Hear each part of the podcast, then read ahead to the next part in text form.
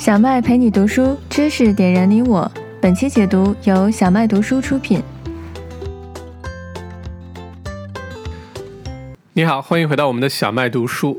这个星期呢，我为大家选了一本特别有意思的书哈，叫做《The Land Before Avocado》。呃，讲的是什么呢？呃，讲的是澳洲六七十年代以来发生过的很多的故事啊。这本书可以说是呃回顾了一下澳洲近十的几十年的一个发展的简史哈。看完之后脑洞大开，我没有办法。再继续直视现在这个澳洲了哈，因为真的是太不一样了。曾经的澳洲和今天的澳洲，哇，差别太大了。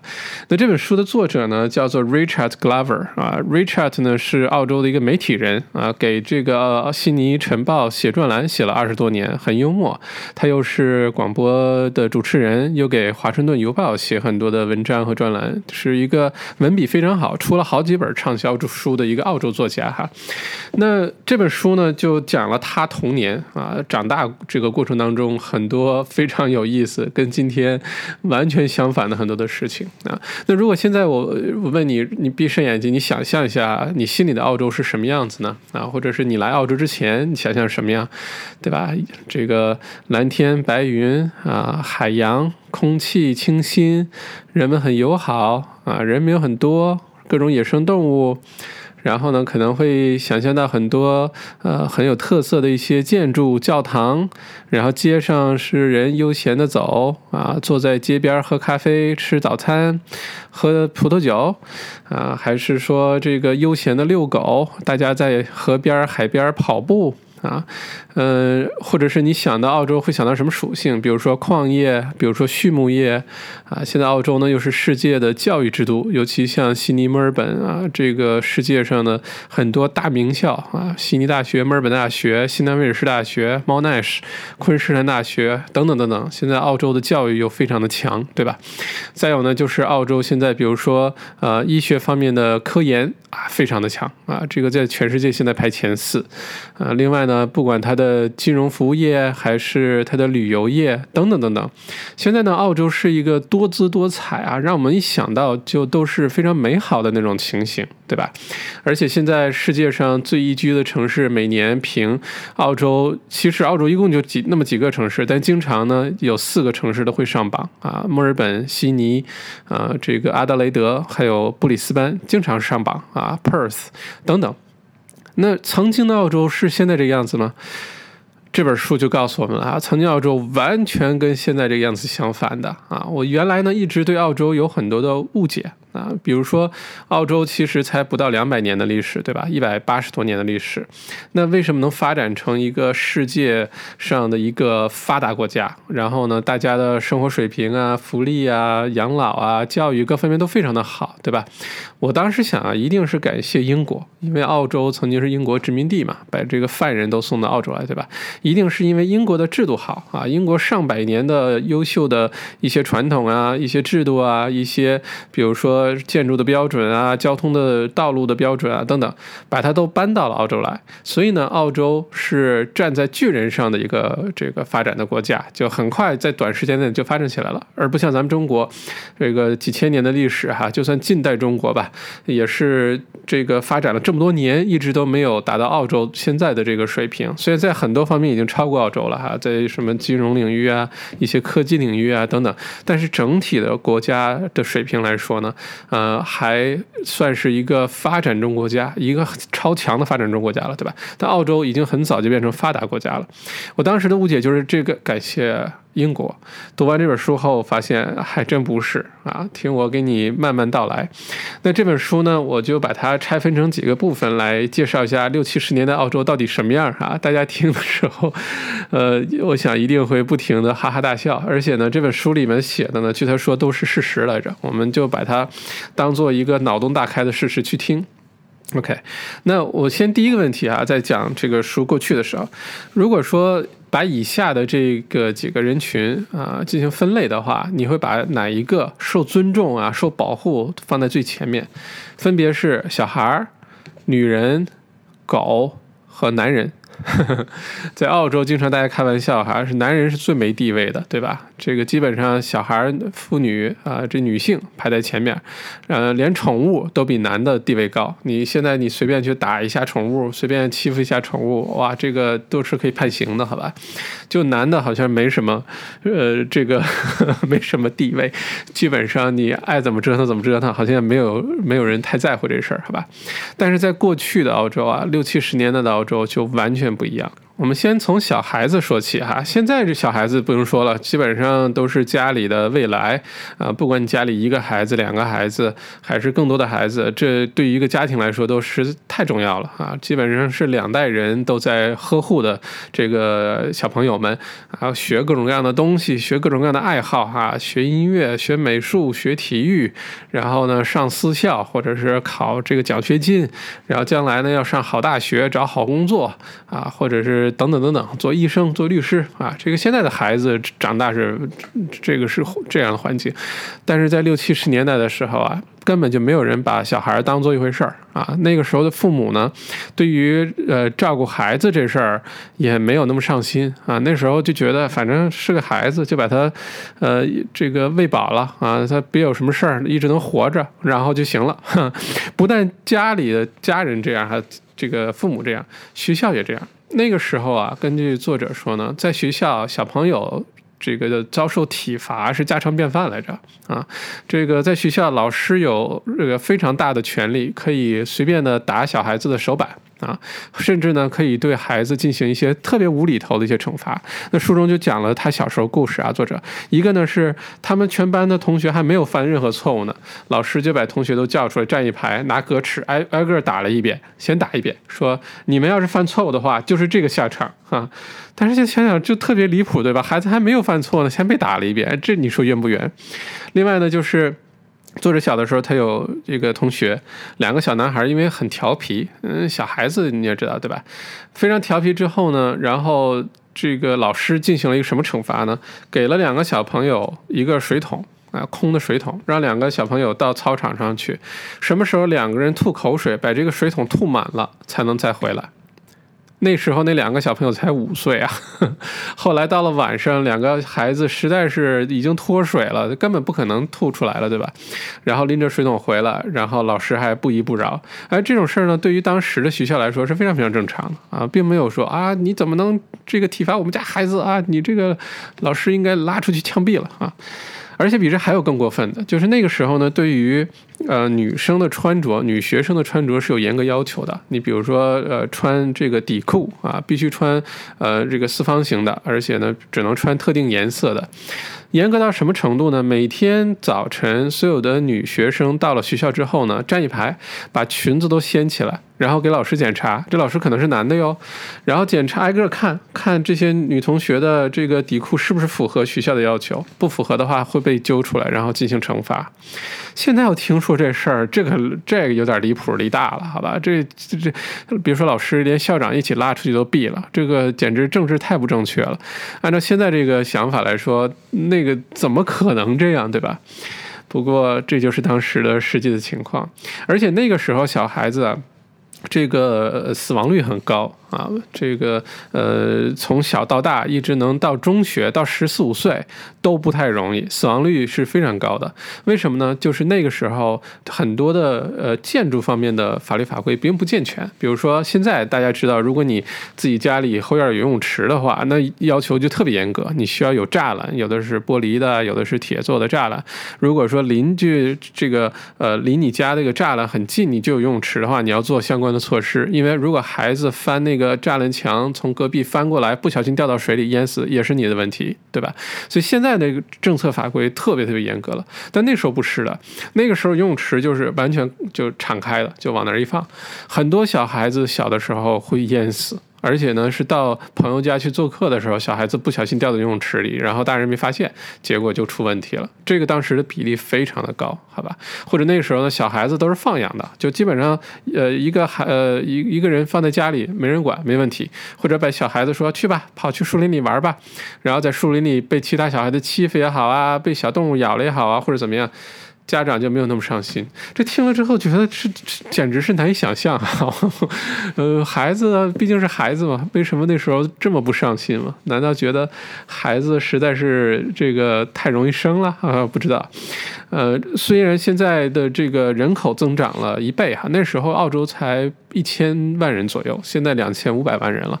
虽然人口增长了一倍半哈，但是现在的死亡率，儿童的死亡率要远远远远远远低过那个时候，好吧？那再有呢，就是。这个 书中作者提到一个特别有趣的事儿，说你知道为什么六七十年代的小孩儿，呃，这个过敏啊，什么哮喘啊，要远远远远比现在的这这这代人要少得多多？因为澳洲小孩子真的是不知道这个环境是不是太纯净了哈，太干净了。澳洲小孩子过敏的比例非常高啊，几乎达到了百分之二十几啊。这个呃，对什么过敏的都有，对花生过敏的，对鸡蛋过敏的，对牛奶过敏的啊，对面粉过。敏的啊，对肤质过敏的，反正对什么过敏的都有。然后作者就说，小的时候根本就没听说还有这些过敏的东西哈。呃，为什么那时候的人不过敏呢？后来作者总结出了一件事情。就是当年啊，从一九五一年到一九六九年的时候呢，全澳洲有个政策是免费的给学校的小朋友们发牛奶喝，是免费的。但那个时候呢，因为对于这个呃食品卫生啊、食品安全的知识并不健全，所以呢，当时这些牛奶呢，一早就七点钟，作者小的时候就就送牛奶的，就会把这牛奶送到学校，然后就摆在操场上，被太阳暴晒个三四个小时，到了中午十一点多钟，然后。后呢，老师把这些呃牛奶估计都变酸奶了，把这些牛奶呢再发给小朋友们。那时候也没有冰箱，也没有这些什么保温的，直接就是被太阳晒过之后发。作者就开玩笑说，这个基本上，呃，你只要能活过幼儿园，你喝了这个奶没死掉，你基本上以后都不会再生病了。你的这个身体已经被锻炼出来了啊！这听上去有点像我小的时候啊，像我们这个。中国的八零后啊，甚至九零后好像都不太一样了。尤其八零后这一代，小的时候也是对于很多的这些食品卫生、食品安全没有那么敏感，不像现在那么在意。那时候也没听说谁过敏啊什么的，就什么都能吃，什么花生、鸡蛋什么都能吃，没听说谁吃了之后还会有过敏的反应。可能小的时候就是就是因为吃的比较杂，然后卫不卫生也不知道，所以呢那个时候把这个免疫系统啊、肠道都锻炼的特别好啊，就没事了。不过小孩子。啊，现在真的是太幸福了。那个年代，不管是男孩子、女孩子，都基本上是放养啊，基本上就跟养小动物一样，也没有那么在意。呃，死亡率那么高，大家也觉得这很正常啊，不像现在，我的天，不管从出生一直到成长过程当中，打疫苗，然后不停的体检，然后哇，这个在学校出点事儿，拉个肚子什么的，都是天大的事儿。那个年代就不这样，好吧？那这是孩子。然后我们再说说这个女性哈，这个女性朋友们听了这段啊，就觉得也是，你如果是生活在现在的澳洲，简直是太幸福了。在六七十年代的澳洲啊，对于女性来说，简直可以就是说完全没有地位，完全没有地位，跟现在几乎就是相反的啊。现在把女性看得非常的重，对吧？不管是职场男女平等，还是这个在社会当中，如果有比如说在大街上或者什么，如果有人敢动手打女的，哇，这事儿就这问题就很大了，对吧？呃，什么家里有家暴或者这种事情，哇，报个警，马上这个事儿就是个大事儿，对吧？但是曾经在澳洲啊，就不这样啊。那个时候的女女性呢，这个毫无地位呢，体现在非常多的方面，体现在差不多生活的各个角落。你比如说啊，如果一个女性在政府工作的话，如果一旦被政府被你工作的地方发现你结婚了，他别等你怀孕哈，你就结婚了，马上就会把你辞退，这是当时的法律规定，都不是习俗，是法律规定。所以那个时候很多的女性如果是在政府工作，因为那时候主要就是政府工作哈，这个私人企业各方面还都特别少，所以很多的女性结婚呢都不敢戴戒指。啊，上班，或者是如果怀了孕的话呢，都一直这个掩藏着啊，就能多留下来工作一个月就是一个月，因为一旦被开除之后，你很难再生完孩子再找到工作了，好吧？所以那个时候女性，哎，这个简直现在你看，如果你不管在政府也好，在私人企业也好，还有这个产假啊，半年一年的产假还带薪，然后你。生完小朋友了，生完孩子了，回到工作场所啊，还依然很多的就业的机会，很多公司也不会因为这个理由不敢对你怎么样，因为法律规定的非常严格，对吧？但那时候法律是反过来的，你一旦结婚了，马上开除，马上回家，好吧？哇，这听上去，而且还有什么更过分的呢？六七十年代的澳洲的女性啊，呃，基本上是呃男性的一个附属品来着。为什么都这么说呢？如果你嫁了人哈，有老公的话，如果老公没有书面的允许，你是作为女性啊，你是不能申请护照的啊，必须老公同意。啊，给你做担保，你才能申请护照。而且女性当时呢是不可以去银行自己申请信用卡，甚至是房贷的，这是不可能的，必须老公允许，而且呢做这个担保人才可能。哪像现在这个女性这个很独立哈，经济独立，呃，精神独立，然后有自己的事业、自己的生活啊，哪怕是单身的女性也有生活的这个多姿多彩啊，把自己的人生经营的很好的，可以自己买房啊，自己供房，自己做投。资，然后有一份属于自己的事业，学历都很高，这是现代女性，对吧？那个时候完全不存在。那个时候女性上学这事儿就先不说了，因为受教育水平整体就比较低，不能有房贷，不能有信用卡啊，不能有护照，除非你老公同意。我的天呐！而且当时这个对于家暴啊，或者是在婚姻当中，比如说女性不不不愿意对吧，跟老公那个做害羞的事儿的话呢，老公是可以用任何手段强行的女性去做的。而且做完之后呢，老公只要道歉了，说哎对不起哈，法律就不会制裁。啊，这个见在现在听上去也是非常脑洞大开的一个事儿。现在稍有这个有点家暴，有点什么，有点淤伤啊什么的，报个警，哇，警察直接就把那个男的给抓起来了，对吧？就别说还有这个有那个的。再有呢，就是当时的女性呢，我们知道在澳洲。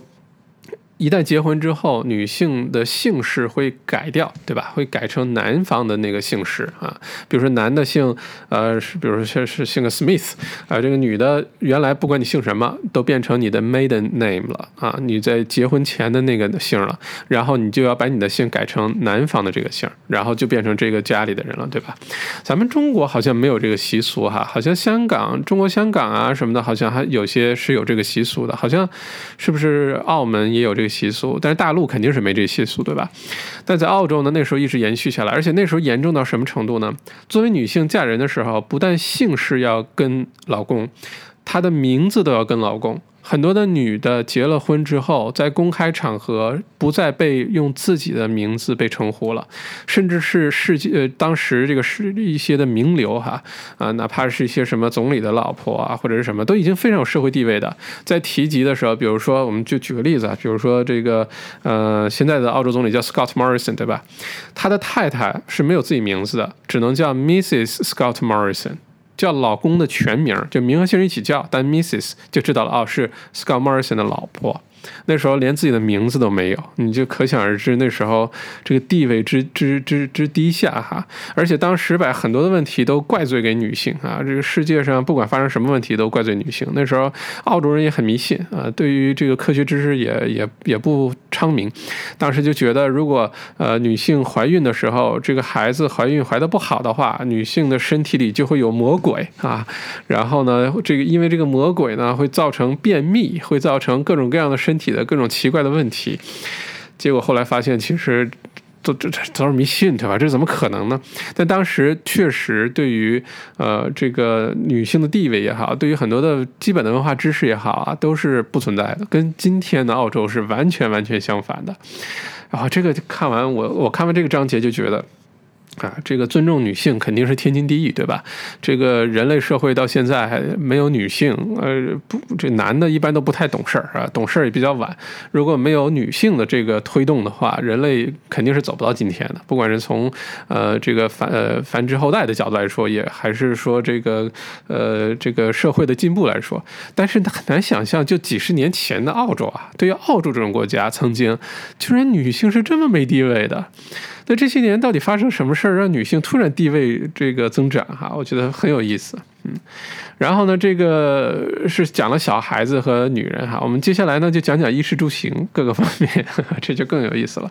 先说衣哈，当时的澳洲呢是毫无什么 fashion 啊，这些什么时髦这些可言的啊。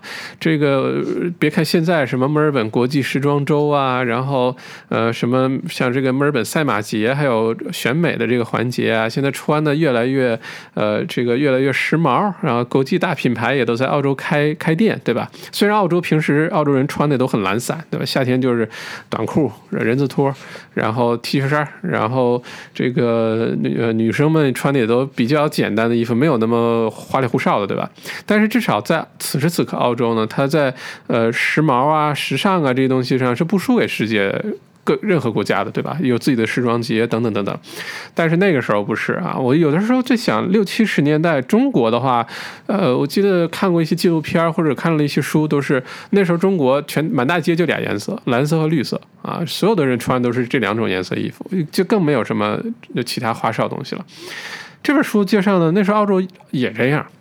而且呢，澳洲虽然很早就开始产羊毛啊，什么这些东西哈，但是呢，那个时候这羊毛啊、棉花都出口。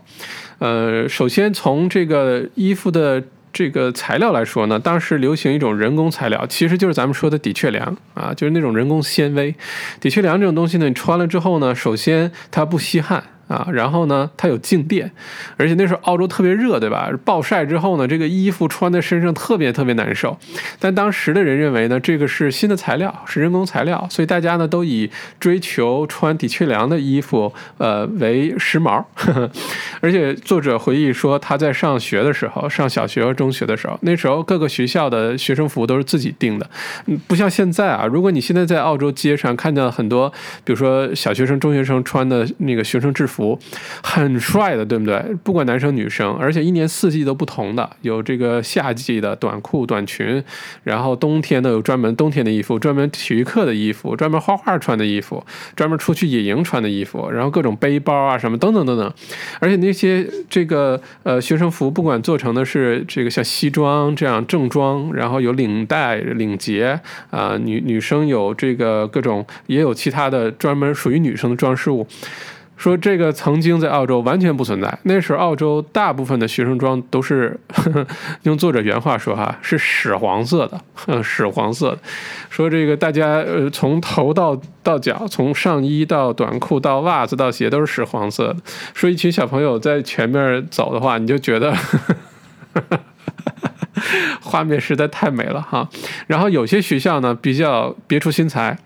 会定那些特别反差、让人难以接受的颜色，什么亮粉色的领结啊，亮粉色的袜子给男生穿的哈。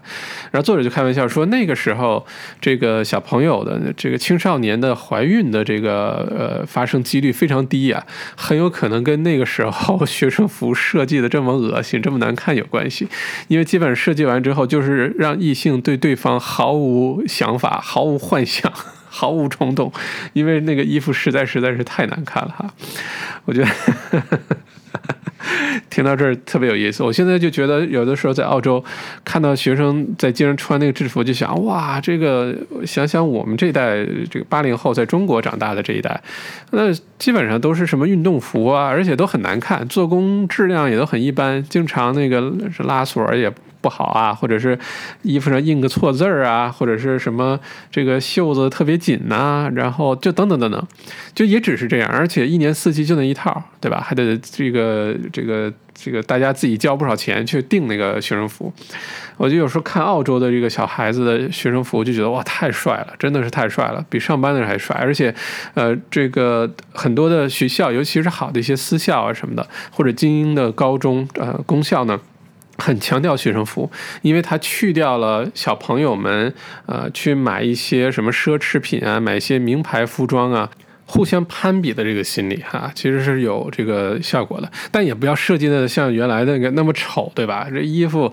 哎呀，听完之后，嗯，对那个时候真的是毫无毫无憧憬啊！现在的澳洲至少，嗯，在各个方面吧，我觉得包括时尚的这个领域其实是不差的啊，有很多知名的一些设计师啊，等等等等，嗯，那这是一。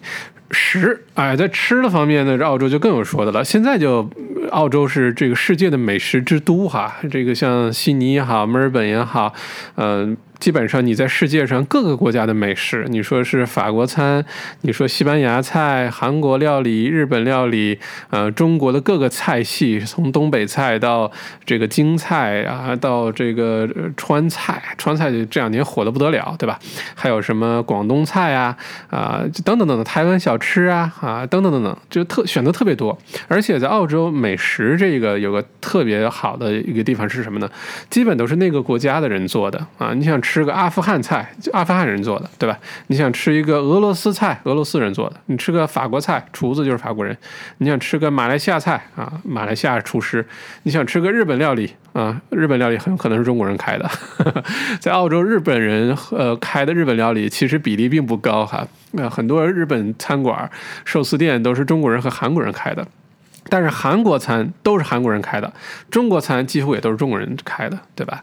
所以这个美食现在对于澳洲来说是一个重要的一个呃标志来着，就是每年各种什么美食美酒节啊，啊，这个澳洲人也以此为荣，对吧？用这个世界上各个国家的呃烹饪方法，然后呢，澳洲又自己有这么多的美食，有肉啊，有菜啊，各种呃海鲜啊，然后去烹饪，然后呢，开出来的很多的。有名的餐馆，哇，这真的是一个很享受的事儿啊，配上美酒。但是六七十年代的澳洲。又是完全相反的，那个时候的澳洲基本上没什么能吃的东西啊，什么东西都很难吃啊，也没什么新鲜蔬菜，也没什么东西。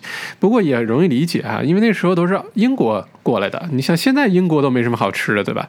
都是土豆啊，fish and chips 啊。就你现在去英国，我基本上也还是那个样子，也不像是这个今时今日的澳洲。现在的英国吃的也特别特别这个难难吃啊，好吃的少。这跟移民有很大关系哈，因为澳洲这些年就是因为有了各个国家的移民的涌入，把各个国家美食带到了澳洲，才有现在这样子。那曾经六七十年代的澳洲啊，就也就是五十年前的澳洲。那个时候呢，首先蔬菜呢就只有一种，就是咱们今天叫的 iceberg lettuce。iceberg lettuce 就是说什么冰冰山呃生菜叶哈，这个现在超市特别多，特别便宜，而且挺好吃的。那个时候没有 iceberg 这个词，就叫 lettuce，因为那时候只有一种新鲜蔬菜，其他的蔬菜呢都是罐头。啊，这个有些品种也特别少，就大家从小到大就吃那么一两种蔬菜，剩下就是吃罐头。再有呢，就是那时候吃土豆。啊，这个也说实话也确实没什么能保存久的了。我想，好像小的时候在中国，呃，像我是东北人，嗯，小的时候在家里头，冬天的时候也没什么菜，都是酸酸菜啊，什么大白菜啊，土豆啊，也就这东西，对吧？也没什么新鲜蔬菜可以吃了。看来澳洲当时也是这个样子啊，呃，那个时候呢，鸡肉特别贵。现现在鸡肉可能是这些肉里最便宜的了，对吧？啊，随随便便买只烤鸡啊，去超市啊都不当回事儿，一只鸡，呃，十块钱、十二块钱，甚至更便宜的，像你去 Costco，可能七八块钱买那么大一只烤鸡。曾经在澳洲吃鸡肉是一种奢侈来着，很多人为了能吃一顿鸡肉呢，平时上下班宁愿，比如说省钱走路坐公共交通，省下来的钱一周可以吃一次鸡肉，哇！这听上去，连鸡肉曾经都是这么贵的东西啊！那个时候呢，羊肉啊什么的比较多一些啊。这因为澳洲本来就羊就多，所以呢，从小这作者就说天天吃羊肉，从早到晚天天就是吃各种各样的羊肉。那时候呢，也有牛排了，但是呢，牛排呢，一呢是不像现在这么讲究，又是什么黑安格斯牛，又是和牛，没有。那时候反正就是牛，而且不知道为什么哈，那个时候这个可能是资源紧缺的缘故。呃，很多的家庭呢有这个储存肉的习惯，就是把这肉啊，明明新鲜的，从肉铺刚杀的牛买回来的，马上就放到冰箱的冷冻层里面冻起来。经常一个家庭呢会有两三个月的冻肉作为一个储存。啊，这不知道为什么，那每次吃的时候呢，把这肉拿出来解冻，然后你你再把它煎一下，把把它怎么做一下，明明就有那些新鲜的肉，去肉铺就能买，但当时我猜啊，是作者没没有直接说这事儿，但我想可能从中国的过去经验来看，就是担心资源紧张，什么时候这肉啊不够分了，太贵了，物价变化了，家里人没有钱买肉了，先把它买了，然后冻起来，然后你就知道了，家里至少有三个月的余。粮三个月的肉可以吃，好吧？而且不像现在咱们吃牛排哈，到牛排馆，一般都会问你，这个侍应生问你，你想吃几分熟的？甚至现在澳洲很多非常讲究的牛排馆，你说我要全熟的啊，因为有的时候国内朋友来，我们一起去吃饭，说我要全熟的，很多的牛排馆是拒绝给你做全熟的啊，最多最多就做六成六分熟。啊，没有说我给你做个八分、十分熟的，全给你煮烂它、煮煮煮透它，呃，没有，因为觉得这样对牛肉来说很不尊重，这牛肉就不好吃了，太硬了，对吧？一般来说，呃，这个四分熟、五分熟特别常见，对吧？Medium rare、medium，这去吃牛排非常就大家都觉得很正常。但是在几十年前的澳洲呢，牛排都是全熟的啊。如果你到一个餐馆说，我这牛排要要 medium medium rare 或者 well done，那我要个六七分熟的吧。厨师会从厨房里走出来跟你谈话，问问你为什么要吃生的啊？因为那个时候呢，大家觉得这个肉啊不煮熟的话呢，特别的危险，特别的不卫生，里面有各种各样的细菌什么的。所以那个时候，所有的肉啊、菜呀、啊什么鱼呀、什么东西的，一定是都煮的透透了，一定把它煮熟它啊，是没有人敢吃半生不熟的牛排的。这听上去也是特别有意思。想象一下，大家如果天天吃那种煮的特别熟的牛排，那得什么感受？那再好的牛肉那么煮也没什么味道了，对吧？除非都做成这个咖喱的牛肉啊，土豆炖牛肉。不过说到咖喱啊，这个特别有意思。作者说呢，他小的时候因为这个物资太贫乏，菜呢天天就吃这个羊排，天天吃羊排，也没有别的东西吃。后来呢，他有一个同学。呃，这个同学呢是斯里兰卡来的，全家是从斯里兰卡刚搬过来。然后呢，他就当时跟这个同学呢办一个校刊。这校刊先不说办的怎么样哈，他经常跑去他这个同学家蹭饭吃。为什么呢？他家里人会做咖喱啊，从斯里兰卡带来的咖喱。咖喱各种菜，咖喱各种肉，所以呢，这个作者就说他的记忆当中有一段的人生啊，基本上就是早餐吃咖喱，午餐吃咖喱，晚饭吃咖喱，天天吃咖喱，因为觉得要比天天吃那些什么羊肉啊、土豆啊、什么那个什么蔬菜罐头啊，比那个要开心的多得多。所以还是要感谢这些移民哈。嗯，再有呢，就是那个时候澳洲有个很大的问题，就是全澳洲都便秘。全澳洲都便秘啊，呃，大家都觉得这个这个是个问题，但是不知道什么办法解决或者什么原因造成的。现在回过头来看，很正常。你天天如果只吃肉和土豆和蔬菜罐头。你这个怎么可能不便不便秘呢？对吧？后来呢，到了一九八零年开始呢，有了这个膳食纤维这个概念。然后呢，呃，当时的医生们呢开始推荐大家晚餐的时候要补充一些膳食纤维，跟晚饭一起。结果整个澳洲就舒坦了。从那之后，大家知道了哦，原来。这个问题是可以解决的哦，原来补点纤维这个问题就好办了，好吧？但在澳洲六七十年的澳洲是完全没有这个概念的，所有的吃的呢都是从英国啊那边来的，所以人家吃什么他们就吃什么，也很难自己发明点什么东西。做法呢就更加简单了，就什么东西都扔到炉子上烤一下。所以现在澳洲国宴就是 barbecue，对吧？叫 barbie 啊，什么东西都是来了就个 barbecue，呃，日羊肉 barbecue，牛肉 barbecue。鸡翅膀 barbecue，菜叶子 barbecue，反正是香肠 barbecue，是什么东西都往 barbecue 上扔啊！这个早年的澳洲的烹饪方法就是这个样子，直到后来各个国家移民来到之后才知道，哦，有煎炒烹炸这些，或者撒西米啊，可以生吃鱼片什么的这些方法，原来是不知道的。再有呢，就是呃，现在大家我们这个如果去餐馆也好，咖啡店也好啊，有的时候天气好的时候，坐在外面啊，喝点东西，跟朋友聊聊天，戴着墨镜，然后晒晒太阳，特别舒服的一件事情，对吧？当时的澳洲在餐馆外面摆任何的桌椅都是违法的。啊，这个作者就举个例子，当时在堪培拉，啊，一个刚从欧洲跑到澳洲的一个难民啊，在纳粹德国铁蹄下这个生还跑到澳洲的一个难民，然后呢就开了个小咖啡店，开了咖啡店呢，他就觉得哎，其实外面。呃，天气很好呀，呃，他就想起在欧洲的时候，很多人喜欢坐在咖啡店门口摆个小桌子，然后看着游行啊，看着大家走来走去啊，然后喝喝咖啡聊天他也就摆了一个，刚摆完就有人报警，然后警察马上就上门了，就把他的桌子椅子全都给这个这个强令他立刻搬回。房间里去，因为这样做是违法的啊。所以当时那个人就呃就是还还回忆到说，刚从这个看着制服的害怕的那个国家，也就是纳粹德国那些对吧？呃，跑到澳洲来，以为没什么事儿了，结果警察上门了，不让他摆桌子凳子到外面啊。而且那个时候，比如在昆士兰州也是。是不允许你在餐馆外面坐下来吃东西的啊！后来呢，颁布法律说啊，你可以在户外吃三明治。结果大家就充分的举着三明治满大街边走边吃，因为觉得在外面这个晒着阳光吃东西特别幸福。当时为什么不让吃呢？就是因为觉得卫生标准。不行啊！担心大家在外面室外吃任何东西的时候会吃坏肚子，甚至吃死人啊！我猜想，难道那个时候这个澳洲，嗯，肯定是没什么雾霾了哈？因为那时候也没什么工业，但是有可能，比如说，呃，这个呃道路不像现在都是柏油路啊，这个没有那么多的呃这个灰尘啊、污染等等，可能那时候都是土的路啊，然后可能确实这个街上没准还有马车，我猜，或者有一些什么，确实可能。不太卫生啊！后来呢，逐步的放开。那现在说实话，在澳洲，坐在街上喝咖啡，坐在街边上吃个东西，这已经是一个风景线了，对吧？好的餐馆一定定都有户外的那个区域，在阳台也好，是在一个码头上也好，一定有这个区域，这一定是已经是一个必备的一个事情了。但那时候在澳洲不是啊。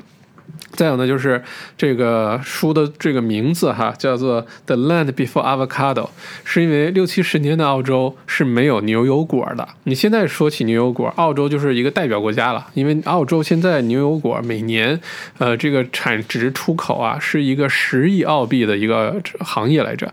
澳洲牛油果出口到世界的各个国家，作为一个重要的健康食品哈，是非常被认可的。而且现在这个在澳洲的千禧一代，咱们之前。前读了那本《Smashed Avocado》，对吧？捣碎的牛油果，它已经代代这个是千禧一代的代表了。就是说，现在的人长大，小时候没吃过牛油果，就觉得不太可能，不太可以思议哈。但作者也说，他你要是问任何四十岁以下的澳洲人，说曾经澳洲根本就没有牛油果。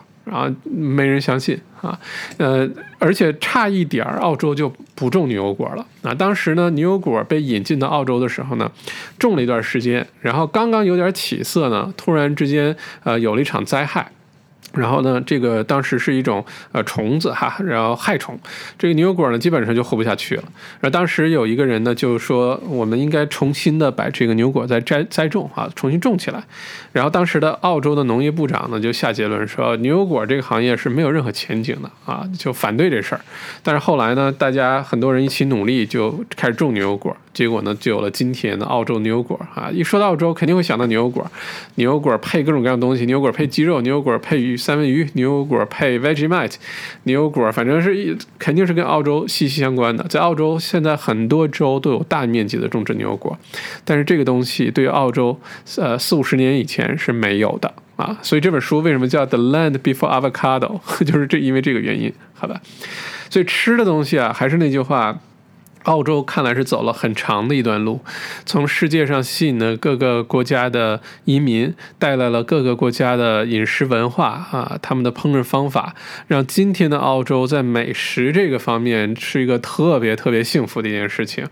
我觉得，呃，这让我们很珍惜今天的生活哈。不然的话，如果回到那时候，天天吃土豆，天天各种这个呃吃的没有什么新鲜蔬菜，然后吃的是便秘，那这个太痛苦了啊。那这是吃，然后下面就是住。说住啊，这个曾经的澳洲啊，住的是非常便宜的啊。那个最高峰的时候呢，超过百分之七十的人有自住房。啊，那时候房子很便宜。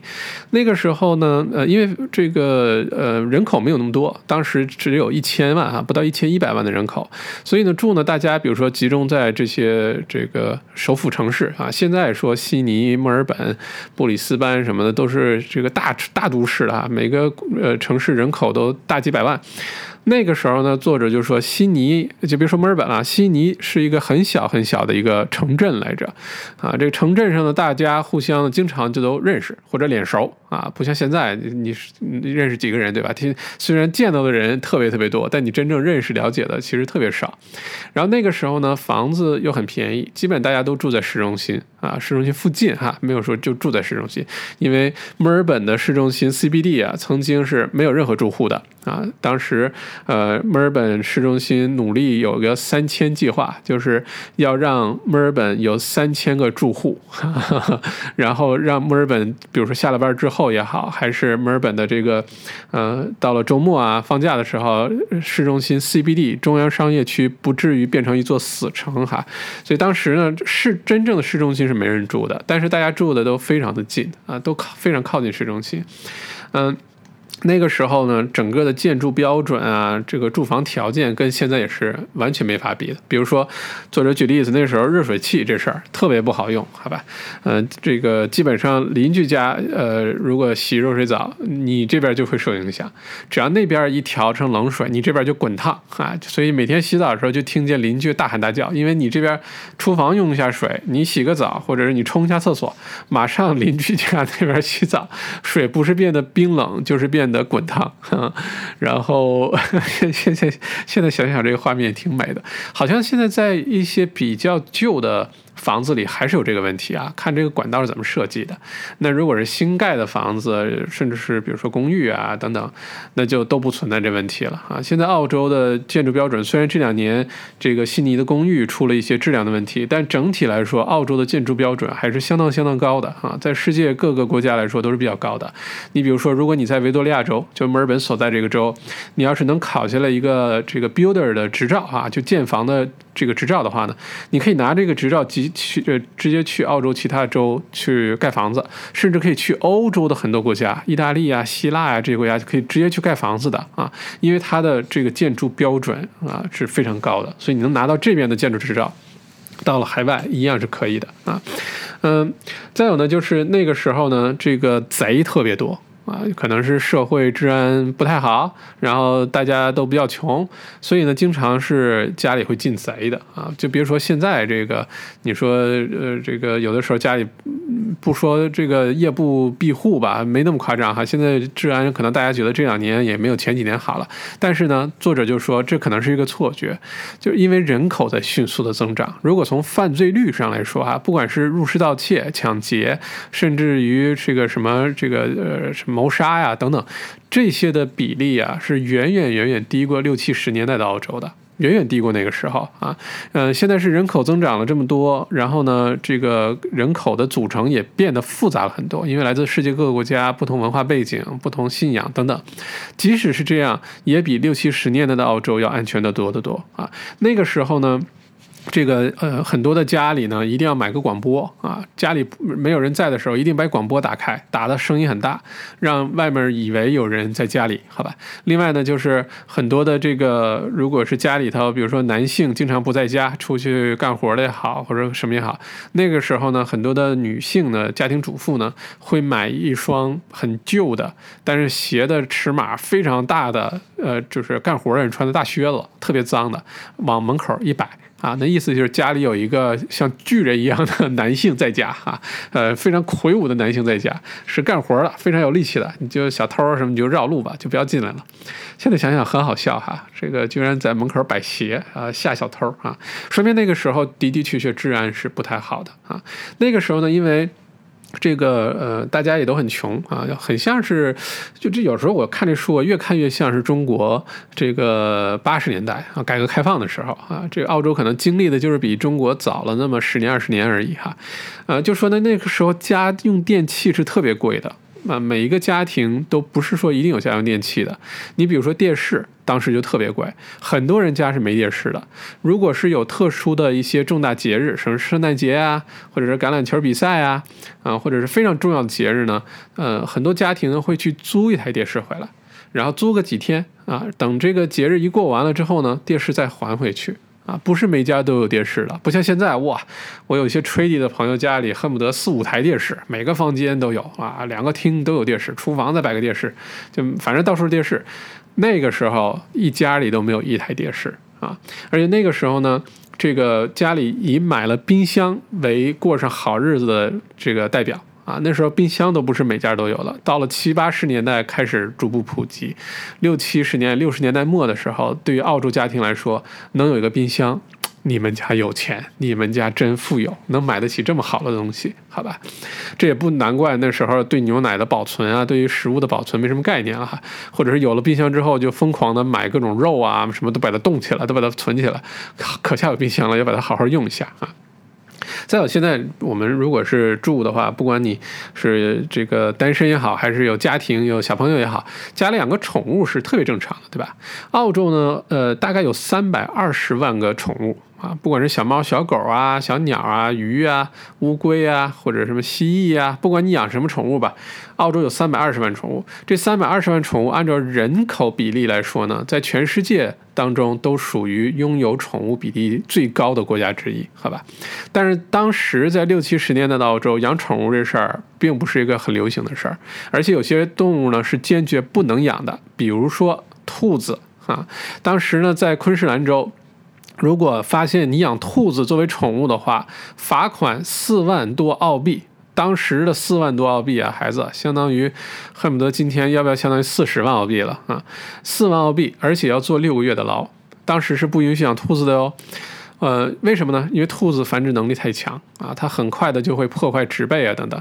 然后作者就回忆到说，曾经呢就有一户人家在 Caravan Park，就在那种房车的那种公园，然后养了一只小兔子，结果呢就被政府的人上门去查，然后就说，哎，你养兔子要罚款什么的。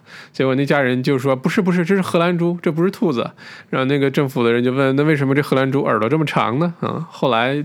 肯定是被这兔子没收了，但是并没有把这个兔子给杀死哈，而是送去了新州，送去了悉尼，因为当时的新州呢是允许养兔子的啊，很多昆州呃这个查获的兔子宠物最后都被送去了新州，这一点就特别好玩啊，因为呃当时的澳洲啊，呃包括现在的澳洲好像是啊，各个州之间虽然表面上是一个国家叫澳大利亚对吧，叫澳大利亚联邦，但是各个州之间呢有自己的法律，各自。自为政，州与州之间跟基本上就是国家与国家之间的区别啊，自己呃风俗习惯啊，一些相关的法律法规啊，都是很不一样的。你比如说，呃，同性恋。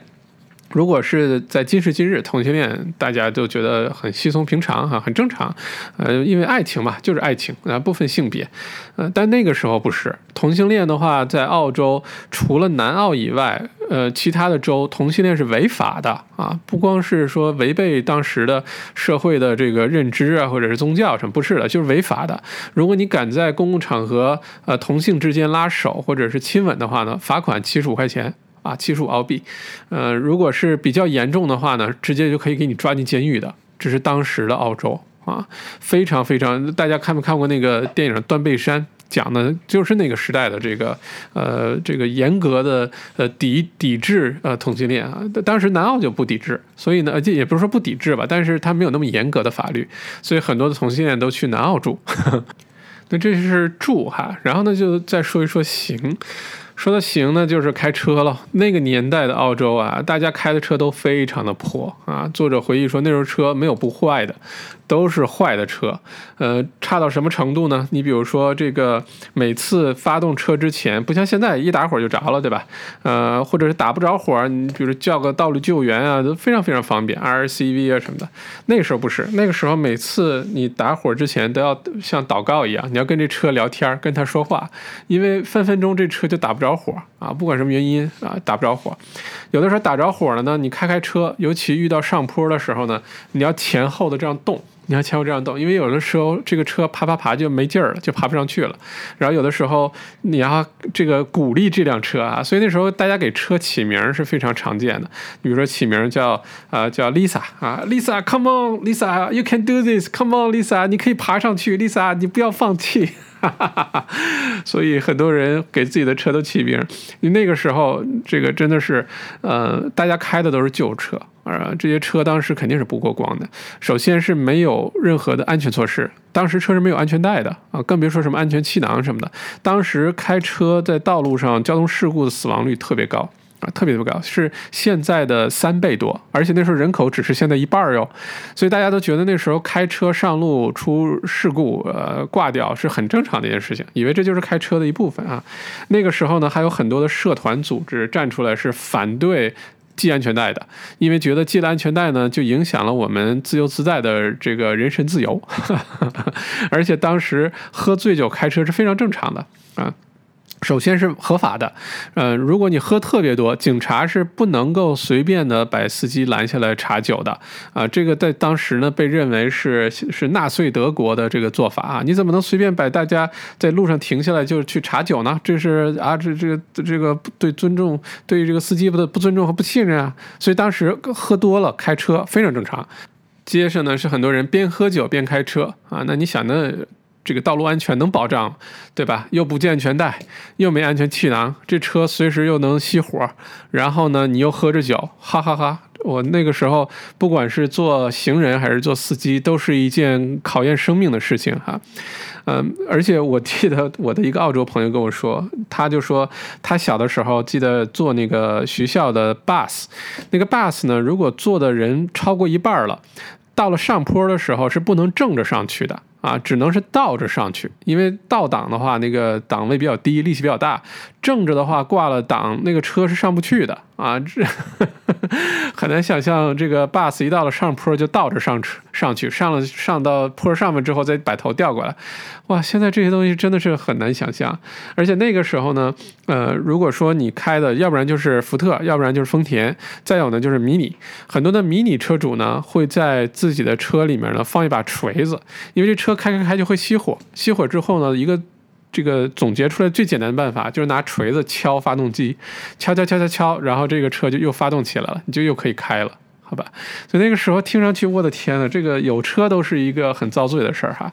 但是呢，当时呢，对于买车这事儿哈，车基本就是当时澳洲的一切，几乎每一个澳洲人都能记得自己第一辆新车的各种配置啊、颜色细节，因为那个时候买台新车的比买一个房子还值得炫耀。啊，那时候最常见的一个情景呢，就是呃，这个邻居家买了一辆全新的，比如说丰田，哈，买完之后呢，停在车库外面或者停在院子里，然后周围的邻居呢都会跑过来，然后然后转着圈的看这台车，然后这个买了车的人呢就开始详细的介绍这台车的各种性能啊，呃，各种这个呃优点啊，然后获得极大的满足感。不过这个想想也是哈，这个我记得小的时候。嗯，八十年代末九十年代初的中国，就是正好八零后这一代开始懂事儿了，对吧？上小学啊什么的，甚至上中学了。那个时候也是哎，如果谁家那个时候有个私家车，对吧？因为车都是公家的，什么桑塔纳，什么什么拉达，什么呃什么大众，反正都是那些车，对吧？要是谁家有个私家车，有个什么本田，有个什么丰田。我的天啊，那时候现代都是香饽饽，对吧？如果你有个宝马、奔驰，那简直是太离谱了。你们家就是大富大富豪啊！确实，那个时候四家车代表了呃整个这个你的财务状况啊。只有有钱人家里才有车，不像现在，反正每家都有个车，对吧？现在没有车出去代步都不方便。但那个年代，车是一个炫耀身份的最重要的东西啊。这是行。然后呢，就是其他这些细节，你比如说酒文化，酒文化呢，在澳洲的今时今日来说，也是一个很重要的文化哈，监管非常严格。比如说这个不能卖酒给未成年人啊，或者是在呃公共场合，你如果喝醉了，这个商家也有很多的职责，不能不能继续卖酒给你啊，或者很多的街区甚至不允许任何人在公共的这个，比如在大街上坐在呃路边喝酒，这都是违法的，都是不允许的。那但是每年澳洲人的这个喝的酒啊，比如说喝的啤酒，在全世界也是排得上号了。你别看人少，但喝的多啊。这个酒文化现在还是一个非常重要的一个呃社会文化来着。但是在当年啊，六七十年代的澳洲，这个酒文化比现在要泛滥的多得多。那个时候大家就是使劲喝，随便喝啊。这个去酒吧是一个很呃，基本上下了班之后一个正常的大家都会去的事儿。因为那时候也没什么娱乐，对吧？家里可能也没有电视，所以很多。人下了班之后呢，四点多钟、五点钟下班了啊，就跑去这个家里附近的酒吧了。而且那个时候大家都使劲喝，喝啤酒也好，喝什么酒也好。嗯，有一段时间呢，喝这个酒，因为喝的太厉害了，有点失控了哈。所以呢，当时呃就颁发了一个法律，因为当时的政府一看就缺教育哈。当时政府认为呢。呃，这些男的喝酒喝这么多呢，就赖在酒吧那么长时间呢，呃，喝那么醉，造成很多社会问题呢。都怪酒吧里的这个 bartender 啊，那个女服务生长得太漂亮了。所以这些男的呢，下了班之后不肯回家啊，就泡在酒吧里面，就看着这些女的，然后就一直喝，那就喝醉了呗，然后就开始造成任何这个很多社会问题了。所以当时颁发一个什么法律呢？是如果你想在酒吧里当女的这个服务生啊，就卖酒的这个人呢，你是需要考一个执照的，你要有个 certificate，而且呢，呃，澳洲政府当时是规定不允许再雇佣新的女性。到这个行业里了，就现在这个行业里已经是在干这个的，我发张证给你，你可以继续干，但是不再雇新的女性到这个行业里来做这个卖酒的人了。为什么呢？这背后的原理是这样子的啊，是说女性呢，随着年龄的增长呢，她的魅力会减弱啊，就没有那么有吸引力了啊。这我们现在知道都是 bullshit，对吧？这个女性随着年龄的增长才越来越有魅力。那当时就认为女性年龄增长没有那么有魅力了，那男性呢就逐步的就没有那么愿意去酒吧或者不做那么长时间，就喝酒的喝的比较少了。所以按照这个理论的话呢，整个澳洲的喝酒的问题呢，每年会按照一定百分比。改善的啊，这这简直是听上去，这得是多没文化的政政府官员想到这么个想法。所以后来呢，这个在酒吧工作的这个女性的这个 certificate 就变成一种像期货一样了，就像 taxi 的那个出租车牌照一样，是在市场上可以流通、可以买卖的。所以你经常会看到一个明明执照上写着五十多岁的一个女性，长得就是二十出头的样子，然后呢，在酒吧里服务卖酒。好吧，所以这都是非常让人费解的这种事情哈。觉得你不你不去管这个呃这个男的喝酒的问题，你怪女的。而且那个时候呢，颁发的新的法律说。很多男性工作完之后泡在酒吧里不肯回家，所以当时呢，强令的酒吧呢是六点整关门，晚上六点整关门。为什么呢？是关了门之后，大家好没地方去了，你就回家去跟家里人吃饭了。不然如果一直开到晚上，这些人就不回家了，就一直在这个酒吧里喝酒、喝酒、喝酒，喝到晚上烂醉，然后回家睡觉，第二天早上又去干活啊。而且当时都是什么制造业呀、矿业这些为主，所以那些人反正每天就是工作、喝酒、工作、喝酒。啊，就是这么一个状态，而且那个时候发明了一个伟大的叫这个 cask wine 哈，就现在我们说那种用纸盒装的酒。哎呀，说到这个特别有意思，说当时发明这个 cask wine 的时候呢，是三个原因。第一个原因呢是，如果你把这个 cask wine 都喝掉，因为一个一个纸盒箱啊，有什么一升的、两升的，甚至有五升的，那一瓶才七百五十毫升，对吧？所以这个酒是很多的。如果你喝完之后你喝醉了，太困了，你可以用这个 cask 里面那个袋子呢，充气儿做成个枕头，可以休息一下。这是第一个原因。第二个发明 cask one 的原因呢，是它放在箱子里面，所以呢，你喝喝喝呢，呃，你你没喝完的话呢，你把它拧上，你可以放在那儿，明天继续喝。这是第二个原因。第三个原因呢，是因为它放在箱子里面，对吧？你喝了多少没人知道，所以你喝了两升，喝了五升，然后你可以一直喝，没人管你。后来呢，就是当然，我觉得这是个玩笑哈。后来就说第三个原因是最长、最最 popular 的原因，就大家买 cask wine，第一便宜，第二你喝多少没人知道，你就自己偷偷摸摸一直喝就行了。现在这个 cask wine 在很多卖酒的地方都买得到哈，特别便宜，十块钱八块钱买一纸盒箱。你要是就是为了买醉的话，这东西比你买瓶的要合适的多得多。你就天天对着抱纸盒箱喝就行了啊。这是酒。说到酒呢，就一定要说到另外一种饮品，就是咖啡啊。现在的澳洲的咖啡，尤其是墨尔本，那简直是世界咖啡之都，好吧？这个好的咖啡师也好，好的咖啡店也好，墨尔本这个数不胜数，悉尼也特别特别的多。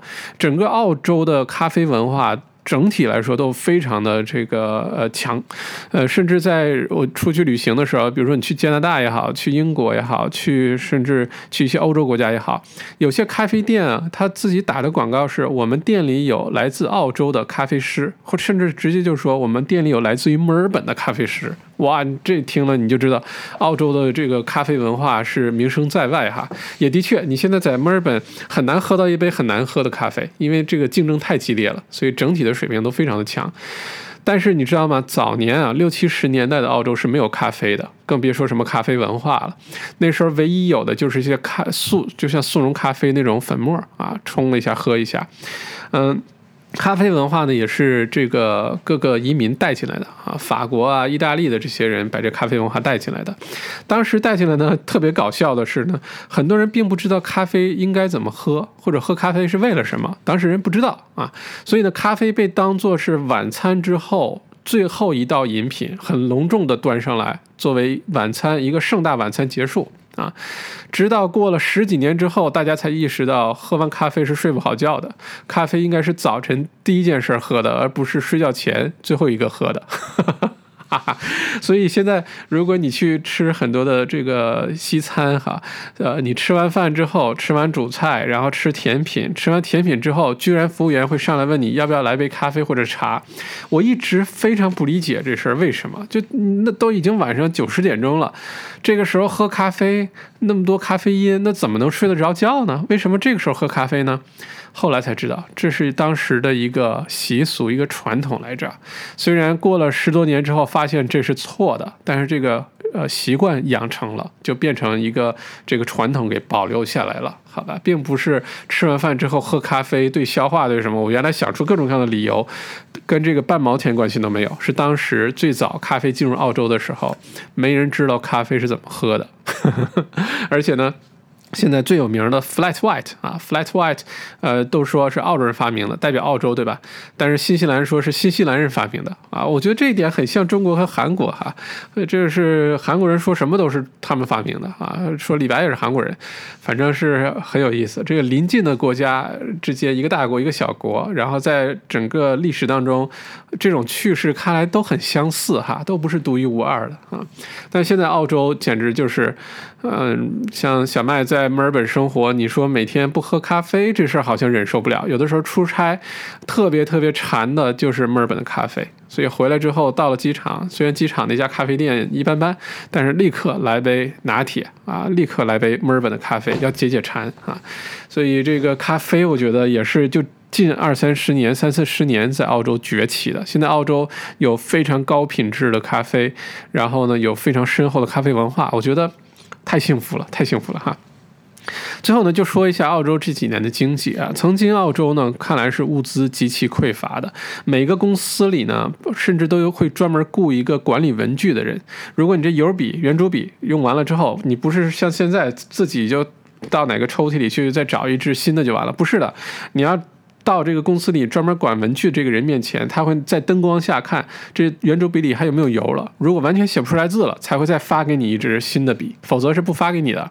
包括笔记本，必须两面的纸都已经写完字了，都已经没有地方再写字了，才会发一个新的笔记本给你啊。说明当时的澳洲呢，真的是不像现在这样哈，当时应该是资源相当的匮乏，很有可能六七十年代的澳洲就像是中国八十年代。那个时候刚刚改革开放，很多东西都是外来的，然后又不是很丰富，所以用的时候呢，就都需要特别的、特别的节俭，好吧？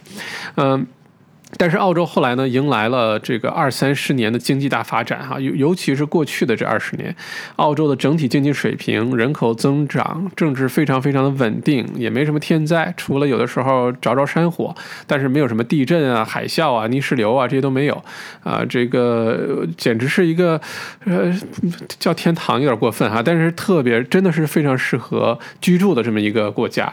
那这二三十年呢，我曾经的这个误解，回到咱。咱们今天讲这书的开头哈，我曾经一一直以为澳洲在短短的一百多年，不到两百年里能建成今天这个样子呢，其实是借助了曾经的英国的那些东西，对吧？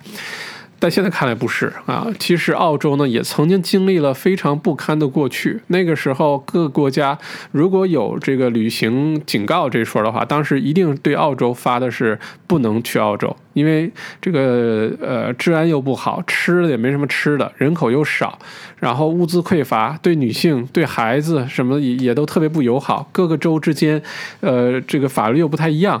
然后呢，大家喝酒开车又都很正常。哇，你想象这种地方让你去旅行，对吧？肯定是不愿意去的。但是就在短短的这三五十年的发展之后呢？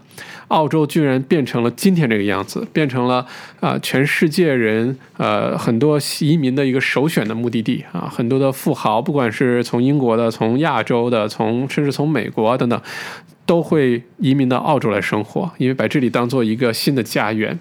就在短短这几十年哦，发展起来的。所以澳洲呢，其实是有了一个非常好的人口政策、移民政策，用了差不多五十年澳洲人的努力呢，建成了今天这个富庶的澳洲。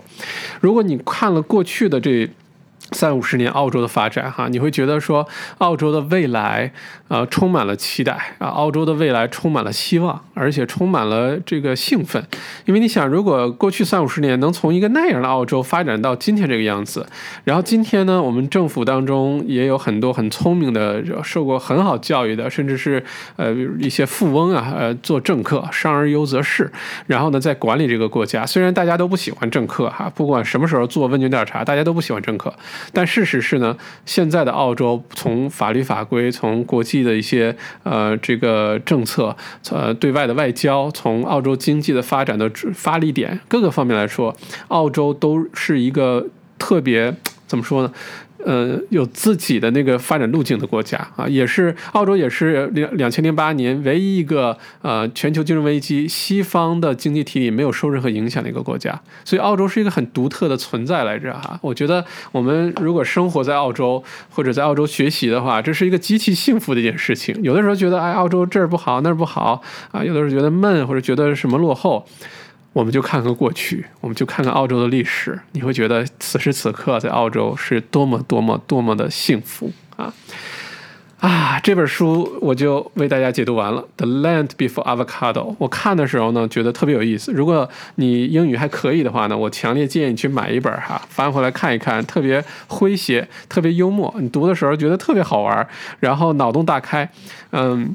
而且这本书看完之后，我觉得特别让人感激现在的生活。你很感恩你已经拥有的这些东西啊！原来我们没有的时候你不觉得，现在，呃，真的，一对比之后，哇，真的是现在太幸福了，太幸福了啊！OK，非常非常感谢你今天的收听，咱们下个星期小麦读书见。